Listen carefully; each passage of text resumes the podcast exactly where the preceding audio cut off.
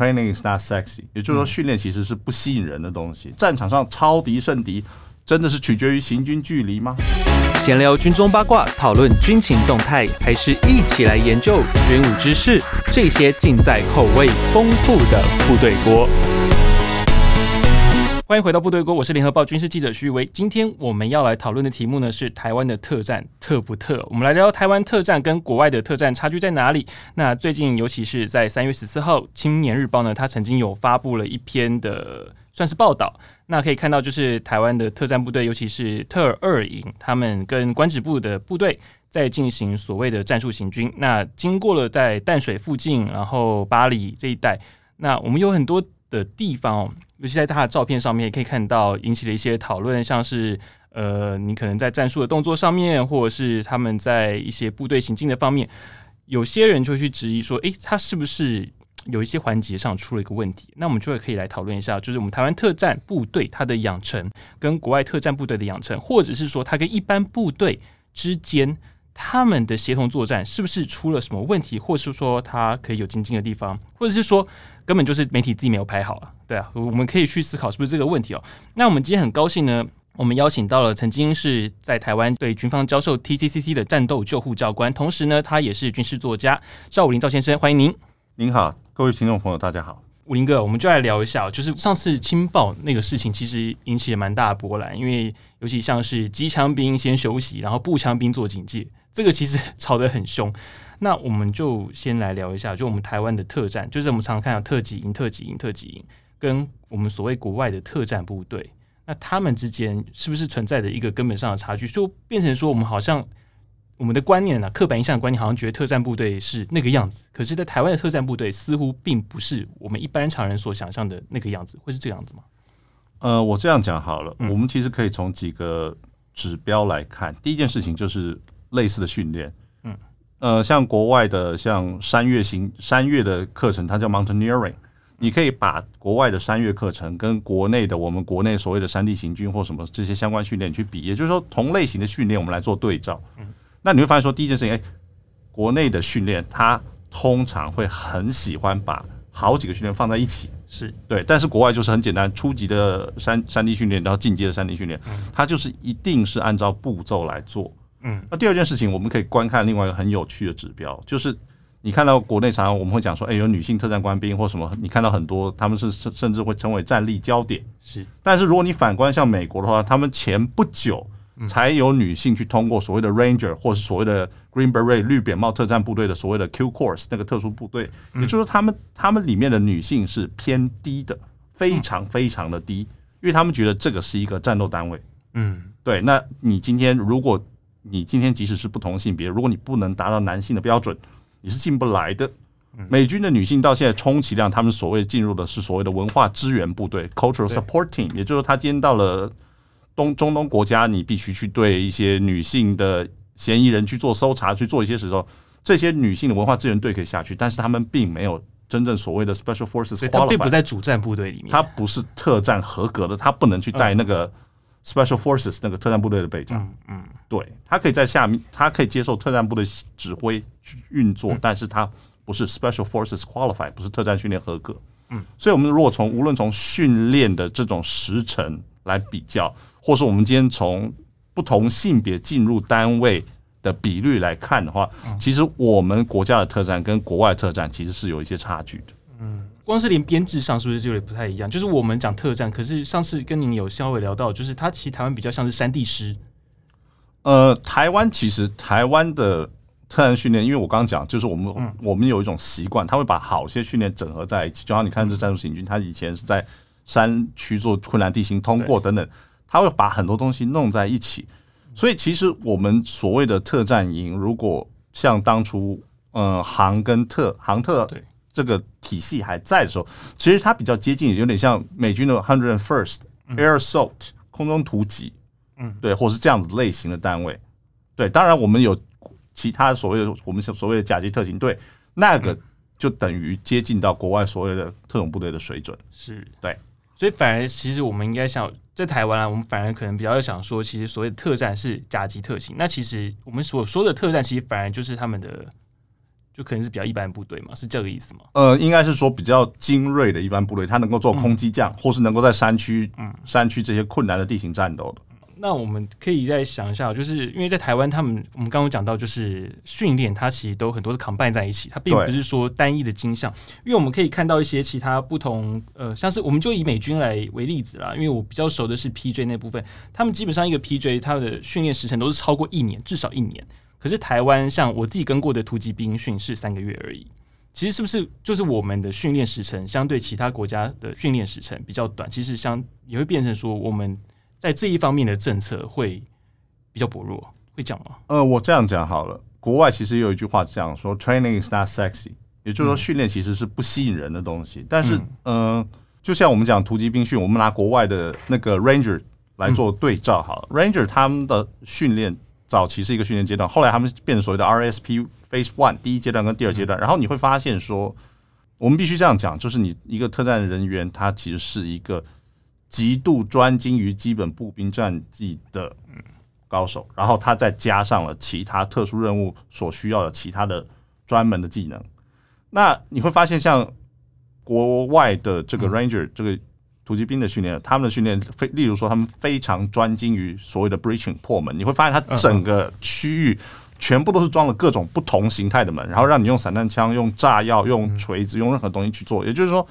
他觉得今天怎么讲？你今天嗯。你今天要从一般单位进到接近 SOCOM 特种作战支援的单位的时候，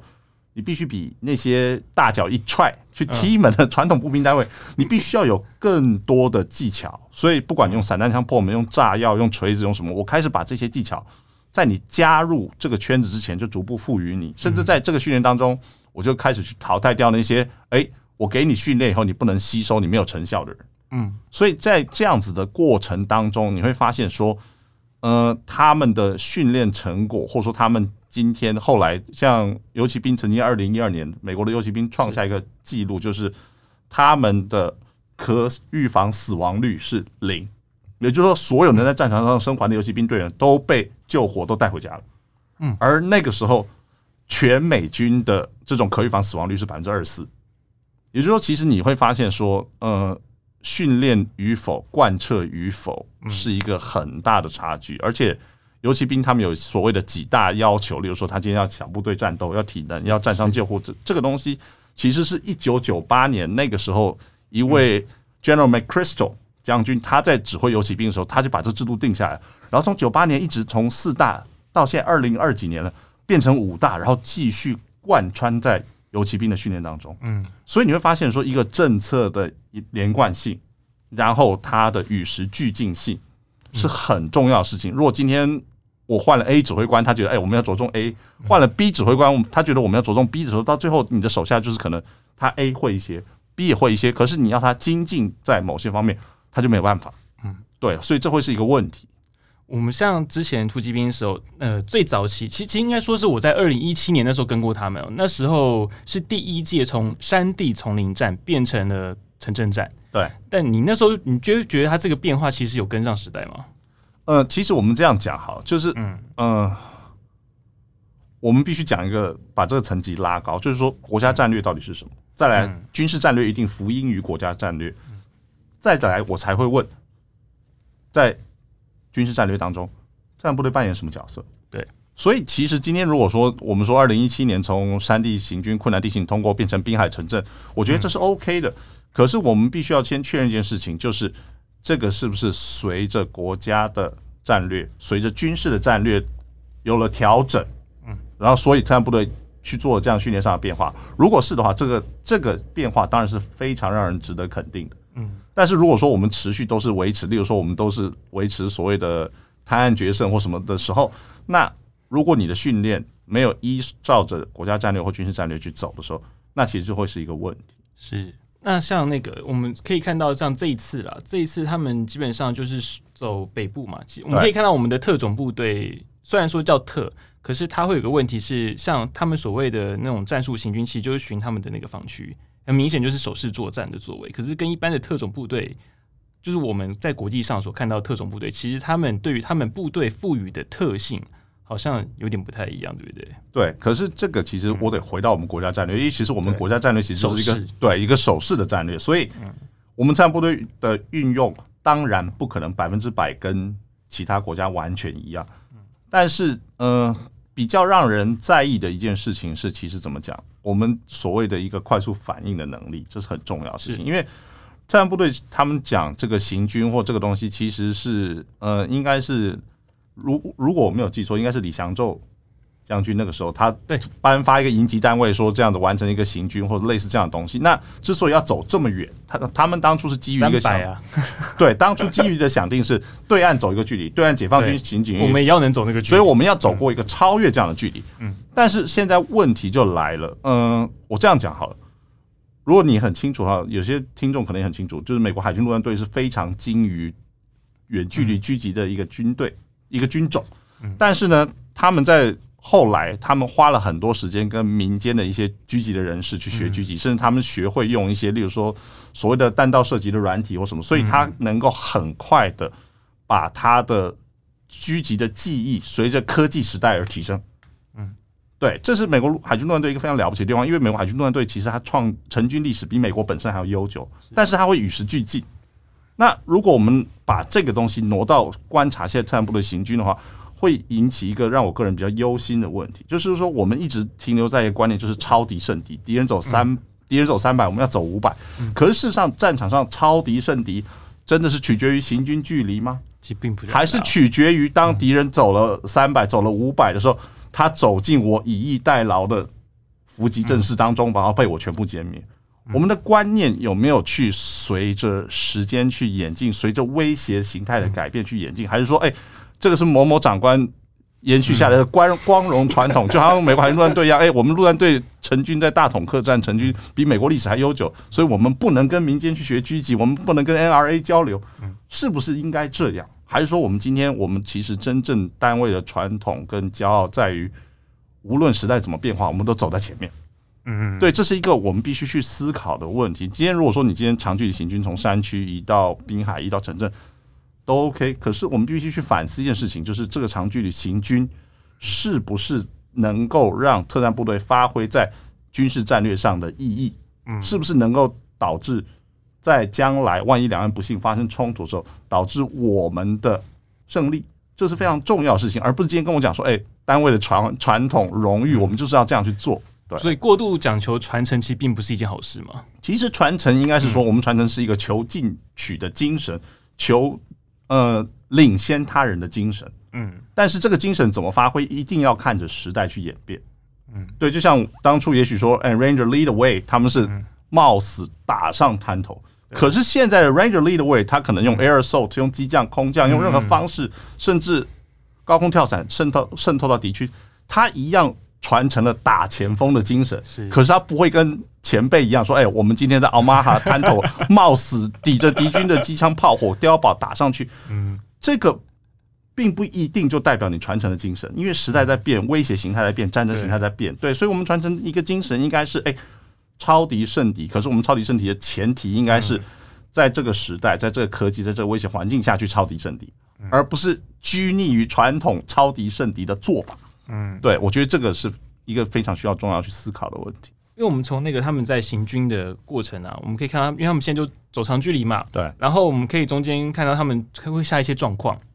其实，在以前，不管是以前就传统的山隘行军啦，或者是在现在，就是我们现在讲的一些滨海战术行军，是。其实这一次会引起大家吵这么凶的原因，是因为他们把“战术”两个字放进去了。嗯，这个，这个放进去的时候，我们就会想说，他必须每个动作都要有他的战术作为，他有他他要有战术想定。可是他有很多的动作，其实并不符合我们一般理论上所说的战术作为。那就例如说间隔间隔距离啦，或者说战术的一些他们的正式派队形的队形的配型啊，哈，然后或者是说在火力的配置啊，对，也是有一些问题。那会变成说，其实从过去到现在，我们会会让我们感受到他的战术行军比较像是在练体力，并不是真正的用脑袋去想说，哎，我是真的遇到什么问题，会不会有是像这样的状况？其实，呃，在讲到营级单位去做战术行军之前，其实，嗯、你每一个更基层的单位，例如说班或排，它必须要有所谓的 battle drill，也就是说它所谓我们国内叫小部队战斗。对，也就是说你这个小部队战斗其实必须平常就在班排连里面先做好。嗯，然后接下来我们在营级这样子战术行军或什么的时候，你就发现哎，班排连都做出他们应有的这些水准的时候，嗯，这整个战术行军就会很流畅。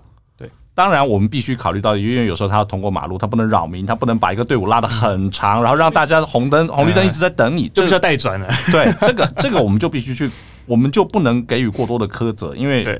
毕竟你不能影响到老百姓的生活。嗯，但是我们反过来看一些细节，你就会发现说，就是怎么讲，就是所谓的其实所谓的班排连，他所谓的这些小部队战斗，嗯，其实并没有做得很好。就好像有一张照片，我不知道多数人有没有看到那个。嗯、呃，有一个战士，他是蹲在那个小汽车的车门边。嗯，对。那其实我们，你如果在你看一些国外的一些射击教育的一些影片，他会告诉你，他说其实车子能挡住子弹，大概只有两个部分，一个就是他所谓的轮轴，一个就是他所谓的那个 engine block，那个整个引擎的引擎引擎室，对，引擎室。其他的地方，如果是车门的话，很多一般直接穿过去，对，步枪口径弹药是对穿的。也就是说，其实你。我们会寄望你，就是说，当然，今天在道路上行军，你必须要爱民，你不能妨碍交通。可是，当你真正移到一个不妨碍民众的区域，你要做 battle drill 的时候，你的班排连的这些小部队战术必须要达到水准，你必须要很清楚，哎，威胁形态是这个东西不足以作为掩体，所以我应该要在掩体后面去执行我的战术动作，执行我的小部队战斗，这才是一个训练的展现。嗯，对。如果说你今天在一个很薄，甚至会被子弹对穿的小汽车车门边这样这样做单膝跪姿的时候，我会觉得说，你其实在一个部队的知识化，嗯，他不知道这个车门不足以作为掩体，这个环节就已经出问题了。嗯，那如果知识化就出问题的话，我们所谓的班排连小部队战斗，甚至营级战术行军，我个人讲句比较直白的话，就不用谈了，因为你必须要清楚什么是掩体。什么是隐蔽？什么是掩蔽？什么东西是敌人看不到你？什么东西是敌人打都打不到你？那你必须在一个敌人打不到你的状况之下去进行战术动作，那才对你自己的安全才有意义。这个训练才是落实的。对，他今天不是说我今天在在一个窗帘后面蹲下来，或或做一些动作，那好像人家看不到你一样。对对，看不到的隐蔽不是不重要，但是我们必须把隐蔽跟掩体分开来。对对，这个这个观念上必须要很清楚。那。老实讲，这就是部队平时训练有没有展现了？嗯嗯，对。那还有一个，我们也可以看到是那个火力配置啊，因为那时候那张照片其实吵得非常凶，就是一个女的机枪兵，她是跪着休息，然后其他都是步枪兵在进行警戒。这其实我那时候有看到美军的一些，他们也是相对类似操演的一些照片，当然有些应该是也是摆拍啦。对，很明显。机枪兵都是在警戒，反而是步枪兵在做旁边周遭比较散开的警戒。但是主要的火力配置，机枪一定是在在现场的，他不会把它放下来。好像这一部分好像是犯了一个大忌，对不对？呃，其实我个人的看法稍有不同，因为其实我们非常部队讲调其实是一个协调。是，今天假设我们同时射击或我们的交互掩护的时候，一。一部分的人在射击，另外一部分人可能就要重新装填子弹或做一些其他的事。是，所以今天如果说那一瞬间拍到一个女性机枪兵把机枪放下来，嗯，我觉得那一瞬间的画面并不足以去做一个很严苛的批评。因为假设好吗？今天机枪它的两百发弹链打完了，他总要把枪放下，或者他要换枪管。对，那这个时候你总不能讲说，哎，这个机枪你必须二十四小时警戒，这在军事上是不合理的。可是真正我们要去看的事情是，假设这个机枪兵。跟其他步枪兵中间，他的协同有没有做好？今天也就是说，机枪兵假设他今天不管是重新装弹，还是他换枪管，长时间射击，枪管高热要换了的时候，其他步枪兵有没有做到有效的协同，持续提供火力？对，没错。然后再来就是，我们必须要去问一个更基本的事实，就是我们到底应不应该让女性做去做机枪兵？嗯，对，这是一个职能的问题。就像我刚刚提到了，说到去年。美军才只有一个女性通过所谓的绿扁帽，在更早之前才通过所谓的 Ranger，也就是说，其实他们会发现说什么？因为其实两性真的在先天生理上有差异，嗯，所以你今天如果一定要用男性标准去要求女性的时候，很少女性能够达标。那同样的，我们今天必须要去讲一件事情，这个其实不是两性平权，而重点在于是今天一个职务战军队里面的职务，它所需要的特殊性，例如说今天无线电。或者机枪，嗯，或甚至说它是反甲的，它背负的那个单兵火箭，它就本来就比较沉重。那今天这个东西是不是应该交由由一位女性士官兵来负责？我觉得这个是反而需要去思量。对，那至于那一张照片，他把枪放下来，其他步枪兵，如果你那时候你你的防线是安全，perimeter is clear，或者说你的 fire superiority，你的火力优势还是维持住了，那我不觉得这一张照片需要去责难那位女性或机枪兵。对，因为这真正在战场上，你也必须有时候你必须机枪要重新装填，要换枪管。嗯，对，那是会发生的。应该说其他状况是很多的啦，对，不能用一张照片就对我们判断。对我们重点是一个协同。然后一个火力优势，他如果做到，我觉得我个人不会太去责难。嗯，那可是，在行军过程中，他们的单兵之间的距离呢？这一部分呢？这个我就必须，呃，我就必须要讲一件事情，就是其实很多的时候怎么讲？嗯，军队的政治作战或宣传体系，他们有时候必须去思考一件事情，也就是说，因为现在其实民智已开，而且很多国外的军事影集甚至电影，他们找了很多。呃，有军事背景的人去做指导，而且国内很容易就看到，甚至对岸都可以看得到。所以很多老百姓会发现说什么：哎，真正的军事作战好像跟我们军方宣传的这个东西不太一样。对，那我觉得这个是我们一直没有去与时俱进的地方。就是好像如果今天说我们说特警营去行军，嗯，多数人不会有意见。可是当国防部要说：哎，特警营进行战术性行军的时候，对不起，当你加上这个东西后，你就。免不了要被人家用放大镜去检视。对，那在这样的检视之下，其实老实讲句话，国防部甚至基层单位都会变得非常辛苦。嗯，所以你今天你在做一个军事演习的报道或宣传的时候，你是不是应该去如实的去报道，甚至把部队事实上运作的方式去把它拍摄记录下来，而不是说，哎，这个镜头我漏掉了，可能请你们凑在一起，我这样这张照片比较好看或什么东西，因为。现在的民众或媒体，他其实越来因为借由西方军事媒体、西西方军事影片的影响，所以他们越来越对当前的一些作战形态的变化，他们是有感的。嗯，所以如果今天军事宣传体系它还是停留在一个，哎，我今天树大便是美，或者说火炮在排列在战车排列在海岸边这样，有火力展示的感觉，这样对你这样子的时候，其实。你真的因为明智已开，所以你的宣传其实会达到反效果，这反而是不利的。嗯，对。那可是，在训练的部分呢？我们再回到训练这一块了，因为那时候那个我们特战其实基本上他们就是散训，对，完了，对，他们基本上可能再加上一些特别比较小的专场训练，他们就开始会分发到他们自己的特级营、特级营去。但他们共通点基本上就是散训结训。对。那可是像他们还有别的，可能想要再更精进一点，可能就是突击兵。突击兵或狙击训或什么训？对，狙击训这一训。对，可是好像在这一部分，呃，因为相相较于我空军这一块啦，因为像空军它可能就会有 PJ 啦，可能有 Tech P，可能有 CCT，对啊，或是有那个外科啊，有些外科医生他们也可以在空军的特战部队里面，对，他们会有很多很细的分项。可是，在台湾，像因为之前不是从去年开始，不是有所谓的那种联兵营，对，但可是其实我们也看到他。说有讲到说很啊，我们要做很多协同作战啊，尤其像我们的那个现在的 QDR 里面，很讲求说我们要做联合作战，就是所谓的 Joint Combat 那种东西，好像讲的好像很厉害。可是我们亲眼看见的，好像并没有这种很细的编制。那是不是在我们特战的训练上，尤其像因为美军啊，我讲我讲空军，我比较熟空军这一块，他们对于这个分项分的非常细。对，那我们好像是不是很缺乏这一块？呃，我这样讲好了，嗯、呃，其实因为部队的人力问题，嗯，所以训练这件事情。有些时候他会很不被长官所重视，嗯，例如说你今天参战部队人员，他可能要去报一些像战伤训练或是像 EMT 训练的时候，他很大的一个决定性因素在于是你的主观点不点头让你去，嗯，而主观点点不点头让你去的时候，他很大的一个判断标准，有的时候是我单位里面有没有人，而不是我单位里面有没有这样的需求。如果我今天编制里面的人不够了，甚至我还要轮休，我还去做一些事情的时候，即使这个训练对。单位的所谓的联合战力，或是多方面的专长是有帮助，可你的长官有时候他不会让你去，嗯，对。那所以今天其实我们要讲说，诶，像美军的一个训练，或者像分门别类非常注重这种专业性的时候，其实我们得回过头来看，就是其实我们在国内，即使到军队里头，我们现在喊很多科技建军或者一些东西，但是其实我们对专业性，尤其在决策阶层，对专业性是很轻忽的。因为他他他的优先的考量，绝对几乎不是专业性，嗯，对。例如说，你你今天能不能去送训，其实是看我部队人够不够。我今天日常一些勤务、长官的督导，或者是国防部突击检查等等，我能不能应付？我这些事情都过了，我们再来考虑，哎，部队是不是需要狙击的人才？是不是需要战伤的人才？那是派你去还是派谁去？嗯，而且其实我们，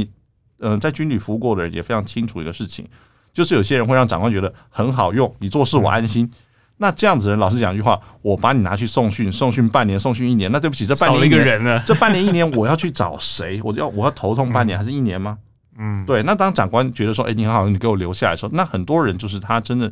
想要去。养成这个专精训练，甚至他养成这专精训练以后，他其实可以带回部队去，去让基层的整个相关的专业得到一个提升的。嗯，可是当长官觉得说你去了，我没有人，我不方便，或怎样的怎样，把这个机会给扼杀了以后，对不起，那个其实，在长官调职以后，他个人的厉害就消失，但是对部队的影响是长期性的。嗯，对。而且有还有可能，就是因为这个人可能他有那个专长，可是下一个长官不见得需要他的专长，那他那个专长搞不好就因此而被浪费了，也不一定。呃，其实这种其实不是 不需要专长，而是长官眼里他觉得他不需要，事实上是需要。就像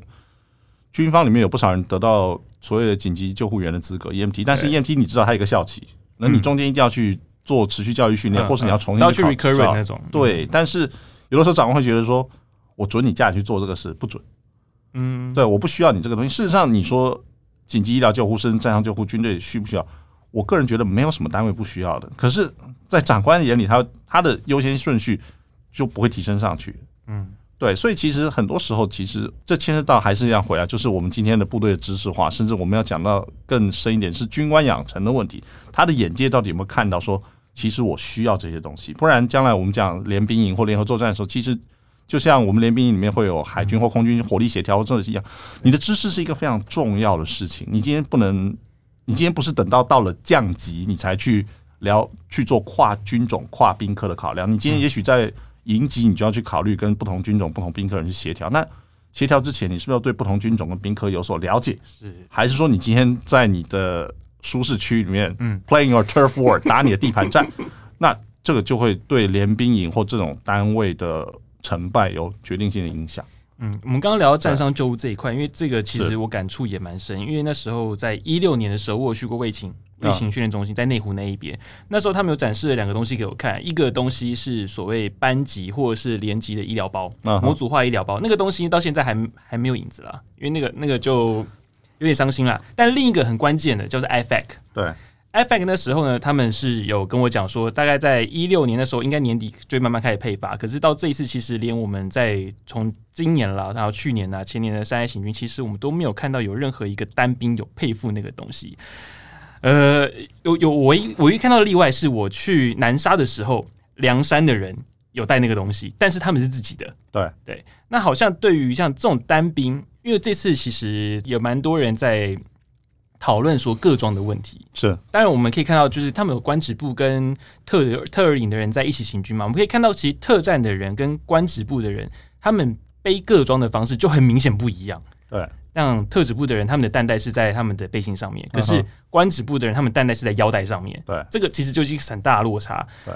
但是我们还是没有看 IFAK 的东西，变成说好像我们对于战伤医疗。这种基本的，尤其单兵，当你在受伤、战场上受伤，你自救的时候，这一块好像一直以来都没有很重视。哎，我我我这样讲好了，嗯，本来本来今年本来去年要下来的东西，是因为是因为所谓的三倍券被砍掉，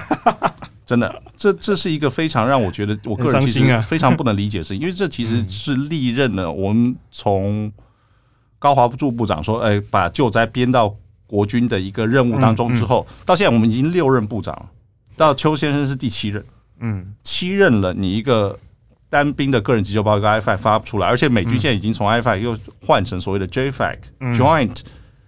对这样的东西。那所以我们可以先介绍一下嘛，就是现在所谓的 JointFact 跟以前的 IFAK 差距是差？嗯，其实它就更模组化，然后多了止血带，多了其他一些能够在现地维持的东西，因为美军。因为如果大家现在比较清楚啊，就是美军现在又发现一件事情，就是他们从反恐战争所谓的绥靖作战 （counterinsurgency） 又要可能转回来，将来跟俄罗斯或者是解放军这种这种类似程度规模的假想敌去发生冲突了。那在这样冲突下，他们会发现一件事情就是，当初在对抗游击队绥靖作战当中，我们很快能够有火力空中的优势，然后把伤者送出去。可是将来在你跟一个旗鼓相当的假想敌接战的环境之下，你的火力跟你的空中支援，对方也会有旗鼓相当的压力。所以在这种状况之下，很多的伤患后送时间可能被迫延长，也就是他可能被迫要进行所谓在现地要去延长这个救护的时间、医疗的品质跟水准。所以他从所谓的 IFAC 到 JFAC 或等等，他就是把可能伤患没有办法后送，在现地必须待超过这个时间几小时的后送时间必须超过的时候，我必须多出哪些器材来做这个事情。对，那我们相对来说，我们一个。不过我们台湾比较短啊，这种这种几率应该会稍微就是后送的时间，应该相对美国的作战时间来讲的话，应该会比较短一些。嗯，可是我们对，可是我们必须考虑到一件事情，就是像这个事情其实不重视，其实这跟国军很多军官的观念有关。他们觉得说，哎、欸，打仗我们把医院征收就好。嗯，对。然后台湾有很多急诊啊，有很多医院，有什么东西，他只要能够有外科能力，我们把医院征收就好了。嗯，可是其实第一件事情就是，嗯、呃，假设你把医院征收了，可是医生和护士因为战乱都没有到医院来，对啊，你有什么用？就那些设备。对，第二件事情是，即使你有设备，医生和护士都来，但是万一没有水跟电，嗯，你医院这个基础设施一样无法运作。对啊，所以很多长官的思维就是觉得，哎，我征收医院就好，但事实上不是这样。而且我们再回到一个更严苛的状况，就是假设你今天觉得你要征征收医院来处理伤患，来维持部队战力的话。你的假想敌也会做同样的设定啊，对啊，他们也会挑那些地方。对，所以对，所以其实我们很多长官他不重视个人急救包，他觉得哎，振振有词，他觉得哎，反正台湾医院很多嘛，很后动时间很短嘛。事实上完全不是这样。嗯，对，我们考虑到战时的时候人力的短缺，老百姓待在家里，谁去医院？嗯，基础设施的破坏，没有水跟没有电的时候，医院还能正常运作吗？在考虑到很多这样的事情之后，你会发现说，哎。现地救护是很重要，尤其美军他们花了很长时间去研究，发现现地不处置是会死人的。对对，那但是我们的心态或是什么，一直都是很简单，就是如果不能拿出来媒体摆拍，嗯，不能引发讨论的东西，比起 M1 战车、阿帕奇直升机来说，IFAC 是什么东西呀？嗯，所以他他的预算即使只有几亿，但是历任到现在，邱先生已经七任部长下不来。对，这是一个让人觉得蛮。蛮悲惨的事情，因为救灾被纳入国军的任务指挥目标，不说你现在又有行军，而且，其实我们必须面对一个现实，就是军事训练一定会有意外，而且你不一定要你你有时候你真的没有办法就责，说是谁的人为疏失，有时候那就是单纯一个意外，就像美军他们有时候跳伞就意外就就损失人员一样，特战部队台湾之前也是啊，跳伞也是会有意外啊，那对，所以今天其实你现地急救的能力。是很重要的一件事情，而且其实这个东西其实跟你军队的专业形象、跟你的声誉其实是绑在一起的。但是很多长官会觉得说：“哎，与其弄一个小小医疗包，我为什么不造出一条潜舰？我买一艘买一艘派里级，弄一艘神盾舰回来，我更多人看得到这个小小的急救包算什么？但是事实上，他对部队里面的战力，甚至部队人员的他们彼此的这种维系能力，还有他的现地的存活率。”甚至跟你的军方的荣誉有没有关系？全部都是全部都是串在一起，只是太多长官他看不到，他觉得有一个很大的平台给媒体摆拍，然后这样子，他觉得这样比较好。那当然，他们可以跟我有不一样的看法，但是我个人会觉得，基层士官兵照顾好，那才是。军事作战的根本，对，而且有那个装备，其实相对于单兵的信心也会比较增加。呃，其实美军在特战部队都是一样，如果你有一些像 Pararescue，或是你有这样子的人在的时候，或者说你能够像跟 CCT Combat Controller，你能够随时找到飞机来做空援的时候，特战部队他就敢去做更大胆、更更高风险的行动，因为他很清楚友军就在附近，急救就在附近，空中支援就在附近，所以其实这些东西都是连贯的，但是。如果长官不想看见，我就没办法。那个，我们就真的没有办法。对，那我们现在我们就到到比较结尾这一部分啊，就是像这一次青报的这个事件了，就是他们这几张照片的事件，我们可以凸显到底是我们特战素养的问题吗？还是说，其实在他们正战的部分，是不是？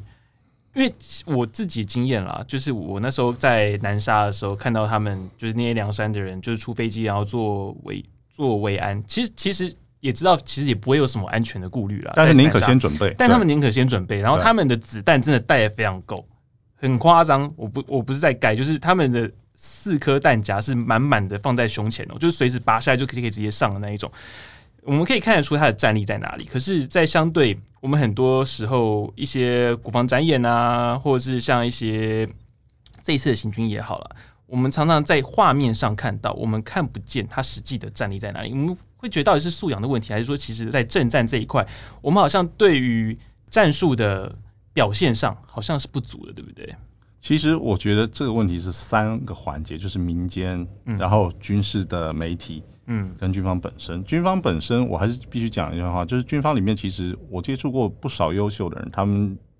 经过国外的洗礼，甚至急着把国外的东西带回来。嗯，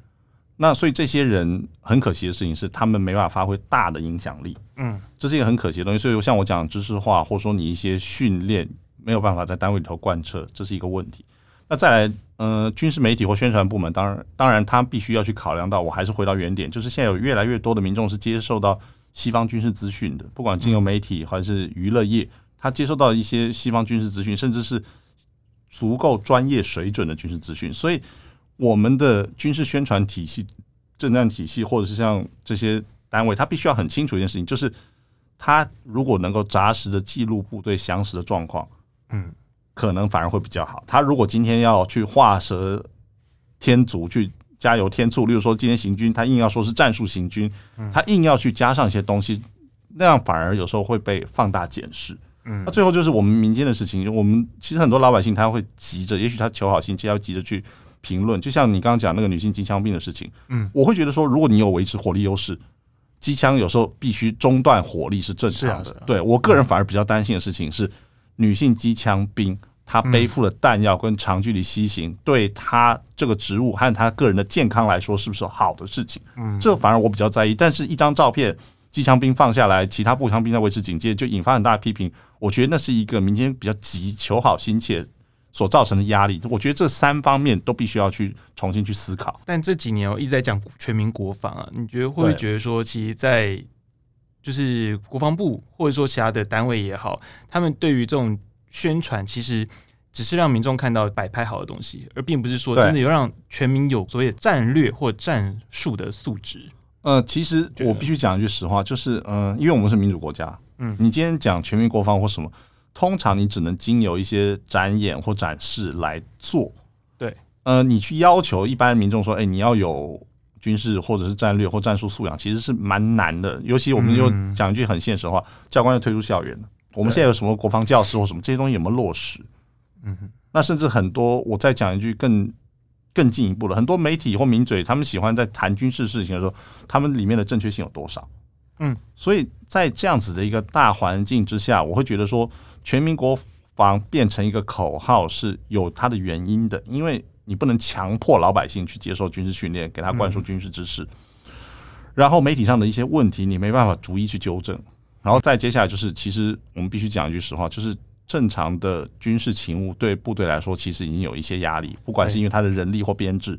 所以，如果今天你要再去大量去做诶基地开放啊，去做人员展示，去做训练的时候，其实它会增加很多额外的东西。那我们唯一能够比较要求的就是说，假设现在我们做战术行军，或者说我们今天做一个反特工操演，做这样的事情的时候，你把这样的一个 demonstration 一个展示。尽量的在想定情境上去接近实际的任务，也就是说，军队既然已经很忙了，所以我们把展演接近演习、接近事实的情境的时候，让他们不是单纯做一个为演而演的事情，毫无战术意义，而变成一个诶，经由演去展现战术，然后让大家看到，甚至也经由这样去让全民国防去落实，让老百姓看到说，诶，对。我们军队在做的事情、战术的动作跟考量跟什么，跟西方国家是同步的。嗯，那在这样的状况之下，我们全民国防才有可能去落实。对，这是一个要下很大决心去贯彻的事情。非常感谢武林哥今天来到部队锅，呃，我也很高兴来。那部队锅也很感谢您的收听哦。那如果喜欢我们节目的话呢，记得追踪并给我们五星推荐。那另外在联合报的会员专区呢，我们也有很多详实的军事深度方面的报道，也欢迎您也来一起收看。那我们下次见喽，拜拜。